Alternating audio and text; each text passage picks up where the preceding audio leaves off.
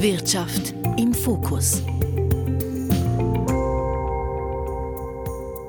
Weniger Treibhausgase ausstoßen, das ist die Maßnahme Nummer eins gegen den Klimawandel.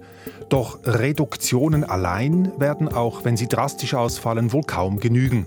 Um das Netto-Null-Ziel im Klimaschutz zu erreichen, muss der Atmosphäre auch CO2 entnommen werden. Die Rede ist von sogenannten Negativemissionen. Das klingt vielleicht etwas abstrakt, aber in der Praxis ist es bereits ein funktionierendes Geschäftsmodell für Unternehmen. Konkret kann man CO2 aus der Atmosphäre entfernen und speichern, zum Beispiel im Boden oder im Beton. Wichtig hinter der ganzen Sache ist, dass wir natürlich Klimaschutz betreiben, aber dieser Klimaschutz hat ein Geschäftsmodell.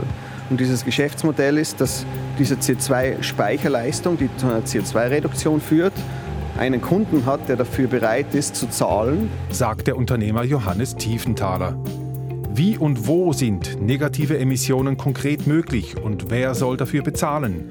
Diesen Fragen gehen wir nach im Trend mit Wirtschaftsredaktor Klaus Ammann, der sich bei uns mit Klimafragen befasst. Mein Name Jan Baumann. Klaus, wie viel muss denn konkret die Schweiz zusätzlich aus der Atmosphäre holen, damit wir 2050 bei Netto Null sind? Also unter dem Strich keine Treibhausgase mehr ausstoßen. Ja, aktuell schätzt der Bund, dass negative Emissionen im Umfang von 10 bis 12 Millionen Tonnen CO2 nötig sein werden pro Jahr. Zum Vergleich, heute stößt die Schweiz rund 45 Millionen Tonnen aus. In den nächsten 25 Jahren rund muss also der Ausstoß um mehr als zwei Drittel reduziert werden. Beim Verkehr ist das vergleichsweise einfach. Da können Benziner mit Elektroautos ersetzt werden. Beim Heizen können Wärmepumpen Gas- und Ölheizungen ersetzen. In der Landwirtschaft aber oder eben auch bei der Betonproduktion sind null Treibhausgasemissionen unrealistisch. Da werden eben negative Emissionen nötig sein. Also wenn ich das höre, denke ich zum Beispiel an Bäume pflanzen, um CO2 zu binden also aus der Luft gewissermaßen herauszuholen und zu binden. Das kann man ja auch machen, um Flugmeilen zu kompensieren. Also in der Praxis kennen wir das als Konsumentinnen und Konsumenten. Ja, das ist äh, unterdessen ein bisschen umstritten, weil es ein bisschen schwierig ist zu messen. Aber tatsächlich, es gibt natürliche Methoden, natürliche CO2-Senken, Wälder aufforsten oder auch Moore erhalten. Oder es können Pflanzen verkohlt und in den Boden eingearbeitet werden. Das trägt auch zur Fruchtbarkeit des Bodens bei. Wir haben darüber auch im Trend schon ausführlich gesprochen. Das allein wird nicht reichen. Diese natürlichen Optionen allein werden nicht reichen. Deshalb setzt man vermehrt auch auf technische Optionen. Einerseits kann das CO2 direkt aus der Luft gefiltert werden oder, und das ist das, was die Firma Neustark macht, also die Firma, deren Chef wir eingangs gehört haben, sie hat sich spezialisiert darauf, das CO2 dort abzuscheiden, wo es entsteht. Also das gibt es schon. Wo findet denn das statt? Ja, das kann man zum Beispiel bei Kehrichtverbrennungsanlagen machen. Dort gibt es aber erst Projekte. Bereits in Betrieb ist eine solche Abscheidungsanlage bei der ARA Bern. ARA steht für Abwasserreinigungsanlage. Wo entsteht da CO2 bei dieser Abwasserreinigung? Nun, die Schlacke, die beim Reinigen des Abwassers übrig bleibt, wird zusammen mit Speiseresten aus Restaurants zum Beispiel und anderen sogenannten biogenen Abfällen aus der Industrie und aus dem Gewerbe in sogenannten Faultürmen vergärt. Ich habe vor so einem Faulturm, wo es übrigens draußen überhaupt nicht stinkt, man riecht das nicht, was da drinnen passiert, vor so einem Faulturm habe ich Johannes Tiefenthaler getroffen. Johannes Tiefenthaler ist der Mitgründer von Neustark, eben diesem Unternehmen, das sich auf die Abscheidung und Speicherung von CO2 spezialisiert hat. Hier sind die Faultürme und was da bei aus dem Faulungsprozess entsteht, ist im Grunde Biogas. Biogas hat ca. 60% Methan, 40% CO2 und das wird dann im nächsten Schritt abgegradet. Upgrading ist ein Schritt, den man durchführt, damit man Erdgas erhält oder Erdgasersatz. Das heißt, man nimmt das CO2 weg und oben kommt dann im Grunde Erdgasqualität heraus. Das ist jetzt das, was quasi Neustark draufgebaut hat. Ja, diese gesamte Upgrading-Anlage, die ist schon ohne uns äh, da gewesen. Und wir setzen im Grunde am, am Chemie an, wo das reine CO2 herauskommt. Ähm, dort haben wir dann eine Leitung gezogen, die dann äh, zu unserer Verflüssigung geht. Warum zu einer Verflüssigung? Wir müssen das CO2 transportfähig machen und der einzige Weg dazu ist, dass man es verflüssigt. Und da kann man dann die Dichte um ca. Faktor 500 erhöhen. Also wir können in einem Kubikmeter Tankvolumen 500 Mal so viel Gas transportieren, als wenn man es gasförmig bei atmosphärischen Druck und Temperatur transportieren würde. Dieser Verflüssigungsprozess geschieht dann in einem orangen Container, den Neustark auf dem Gelände der ARA Bern aufgestellt hat. Johannes Tiefenthaler öffnet diesen Container.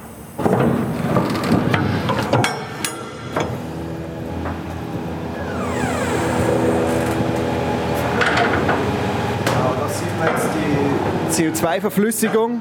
Wir können gerne mal durchlaufen. Im ersten Schritt wird das Gas hier eingeführt. Dann geht es in den äh, CO2-Kompressor, äh, wo es auf, auf ca. 16 bar verdichtet wird, von 1 bar auf 16 bar. Nach dem Kompressor muss das Gas nochmal getrocknet werden, damit es äh, wirklich nur mehr ganz, ganz wenig Wasser enthält, sonst formen wir Eis beim Abkühlen. Und im Anschluss wird hier im CO2-Kondenser auf ca. minus 30 Grad gekühlt, dann bildet sich eine Flüssigkeit und diese Flüssigkeit wird dann mit dieser Pumpe hier in den, in den Tank hinübergepumpt. In diesem Tank wird das flüssige CO2 anschließend mit einem Lastwagen zu einem Betonwerk gebracht. Betonwerke verwenden in den letzten Jahren immer mehr gemahlenen Abbruchbeton als Ersatz für Sand und Kies und produzieren damit neuen sogenannten Recyclingbeton. wir schalten hier einen Schritt dazwischen, wo wir während das Material in den Silos lagert, das mit CO2 bedampfen und wenn man das Material mit CO2 in Kontakt gibt, dann geht es eine chemische Reaktion ein, wo das CO2 mit den Zementphasen zu Kalkstein reagiert. Also es formt sich zu einem Gestein um und wird so ähm, permanent gebunden. Beton ist ja sehr CO2-intensiv. Beton, der jetzt aber solches CO2 aufnimmt im Prozess, der hat unter dem Strich einen 10% geringeren Fußabdruck als vergleichbarer Beton. Und es ist ein Beton, der sogar bessere Eigenschaften haben kann, erklärt Johannes Tiefenthaler.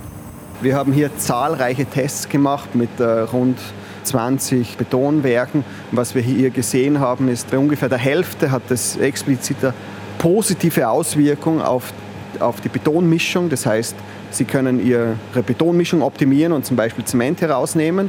Bei der anderen Hälfte der Werke sieht man den Einfluss nicht. Das hat weder einen positiven noch einen negativen Einfluss.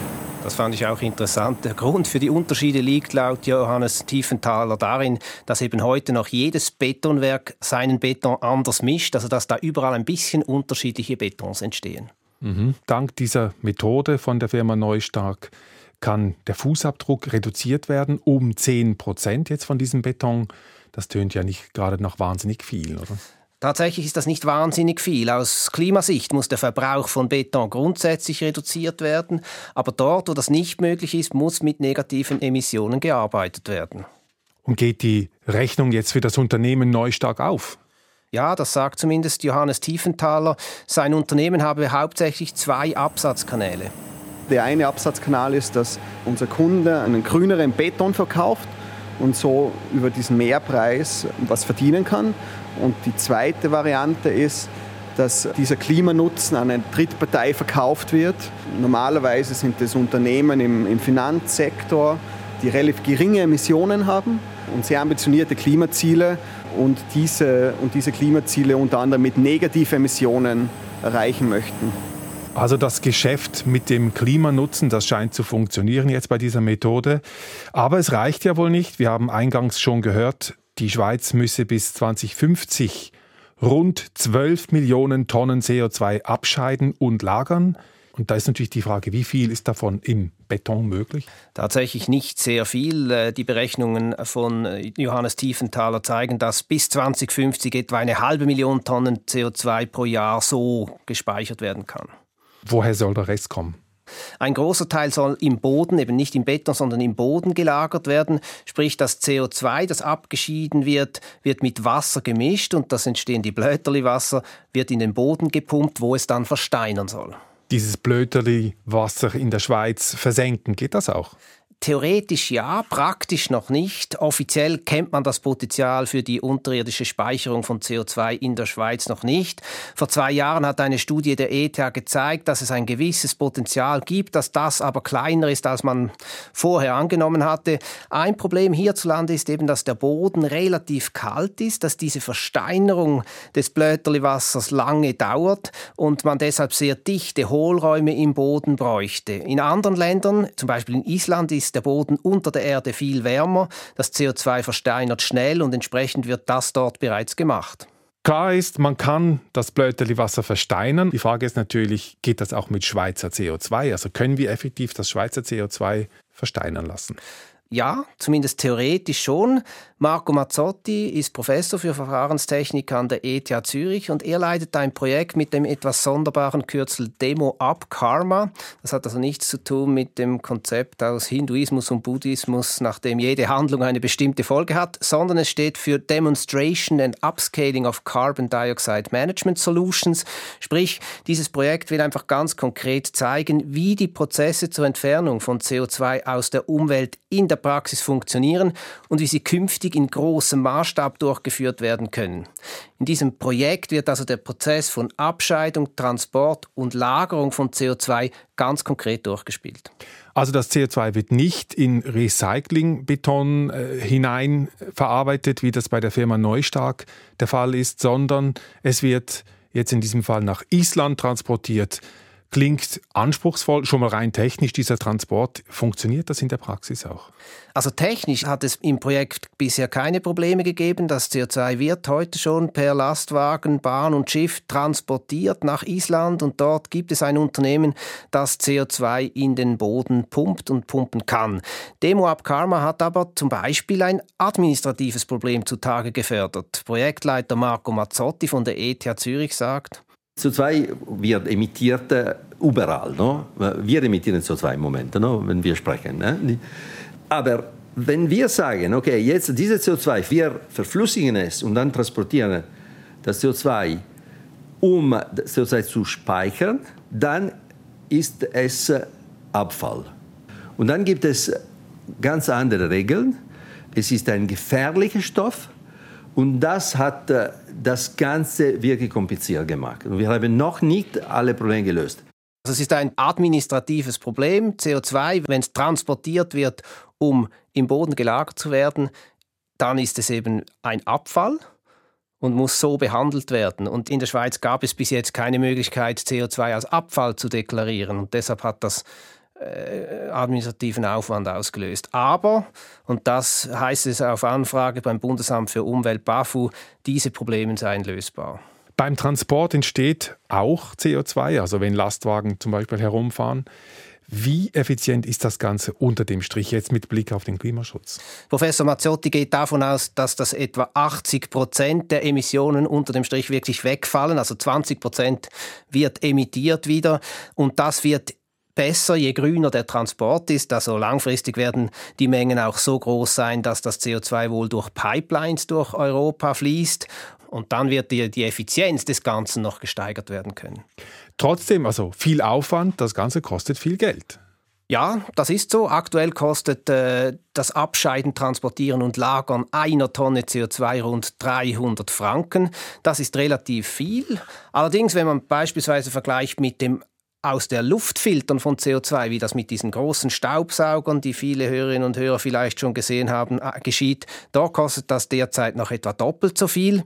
In den meisten Fällen ist es günstiger, CO2 zu reduzieren, also den Benziner durch ein Elektroauto zu ersetzen, um das Beispiel noch einmal hervorzuheben, als weiterhin den Benziner zu fahren und anschließend das CO2 aufwendig abzuscheiden, zu transportieren und in den Boden zu stecken von Anfang an auf den Ausstoß verzichten. Das geht nicht überall. Beispiel Beton, Beispiel Kehrichtverbrennung, da entsteht nun mal CO2. Und da stellt sich dann die Frage, wer soll es bezahlen, wenn man das wieder rausnimmt? Darüber habe ich mit Sophie Wenger vom Bundesamt für Umwelt gesprochen. Sie ist dort Projektleiterin und äh, zuständig für Negativemissionstechnologien. Sie sagt grundsätzlich bis 2030, bis ins Jahr 2030 fließen Gelder des Bundes, die das Ganze antreiben sollen. Äh, es gibt die Verpflichtung an die Kehrichtverbrennungsanlagen, dass die eine Testanlage bauen und für die Zeit nach 2030 ist die Finanzierung noch offen. Aus Sicht des Bundesrates möchte er eine möglichst verursachergerechte Finanzierung. Wer also CO2 emittiert, sollte im Grundsatz auch für die Abscheidung, Transport und Speicherung bezahlen. Da gibt es aber verschiedene Optionen, die müssen ausgelegt werden, diskutiert werden und der Bundesrat möchte bis Ende 2024 diese Optionen prüfen. Betonproduzenten müssen heute schon Zertifikate erwerben, wenn sie CO2 ausstoßen. Noch sind diese Zertifikate günstiger als die Negativtechnologien. Die Zahl der Zertifikate wird von der EU und der Schweiz aber laufend verknappt. Das heißt, der Preis steigt. Und wenn es für die Betonwerke irgendwann teurer wird, Zertifikate zu kaufen, als CO2 aus der Luft zu nehmen, dann werden sie das machen. Andere Länder subventionieren die Betonindustrie bereits, damit sie das jetzt schon tun. Bei der Kirchverbrennung ist eine Möglichkeit auch, dass man die Kosten für die Negativemissionen auf den Preis des Abfallsackes schlägt. Der Preis, die Finanzierung, das ist das eine. Etwas anderes ist es, Standorte für die Lagerung zu finden. Die Schweiz setzt da also vorläufig aufs Ausland. Sie will ihren Abfall im Ausland deponieren, sozusagen, den CO2-Abfall. Das Problem wird also exportiert gewissermaßen. Geht das aus Klimaschutzsicht auch auf? Also buchhalterisch geht das, ja. Das Pariser Klimaabkommen rechnet negative Emissionen dem Land als Reduktion an, in dem das CO2 abgeschieden wird, unabhängig davon, wo es dann in den Boden gepumpt wird. Das sagt auch Sophie Wenger vom BAFU. So relevant ist, wo man abscheidet. Das Land, das abscheidet, kann das festschreiben in, der, in ihrer Klimastatistik im Treibhausgasinventar. Die offene Frage bleibt, ob die Länder, die in Frage kommen, also das ist beispielsweise eben Island, aber auch Norwegen oder die Niederlande, ob die das auch wollen. Da ist ja ein Markt am Entstehen. Viele Länder werden solche Negativemissionen benötigen, um ihre Klimaziele zu erreichen. Die Preise werden dafür steigen. Und da ist es natürlich gut möglich, dass die EU-Staaten zuerst für sich untereinander schauen und die Schweiz da außen vor bleibt. Da wird es noch Diskussionen geben, das zeichnet sich heute bereits ab. Kommen wir zurück auf die Zahl, die wir jetzt schon ein paar Mal genannt haben. 12 Millionen Tonnen CO2 soll die Schweiz bis 2050 abscheiden, transportieren und lagern. Ist das realistisch? Technisch, wie gesagt, denke ich schon. Klar, die Schweiz steht erst am Anfang. Das Projekt Demo Up Karma verarbeitet im laufenden Jahr rund 1000 Tonnen CO2. Diese Menge soll bis 2030 verhundertfacht werden. Bis 2050 müssen es dann 10.000 Mal mehr CO2 sein, die abgeschieden und definitiv gelagert werden. Marco Mazzotti von der ETH Zürich, er glaubt daran. Ja, es ist möglich.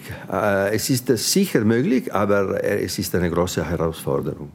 Was ist denn dabei die größte Herausforderung? Nun, über die Finanzierung haben wir schon gesprochen, die ist noch nicht geklärt, da scheint es aber valable Optionen zu geben. Dann gibt es, wie gesagt, offene politische Fragen, die möglicherweise schwieriger werden, als es heute scheint. Die größte Herausforderung aber scheint mir, dass alle Bestandteile dieses Prozesses gleichzeitig vorangetrieben bzw. ausgebaut werden. Also das Abscheiden von CO2, der Transport und das in den Boden pumpen. Sophie Wenger vom Bundesamt für Umwelt beobachtet da eine Art Huhn-Ei-Problematik. Also Emittenten scheiden erst ab, wenn die Transportinfrastruktur da ist. Die Transport- und Speicherstruktur wird erst entwickelt, wenn es Kunden gibt, die abscheiden und ihr CO2 verkaufen wollen. Und es, es muss einen Weg geben, das zu durchbrechen.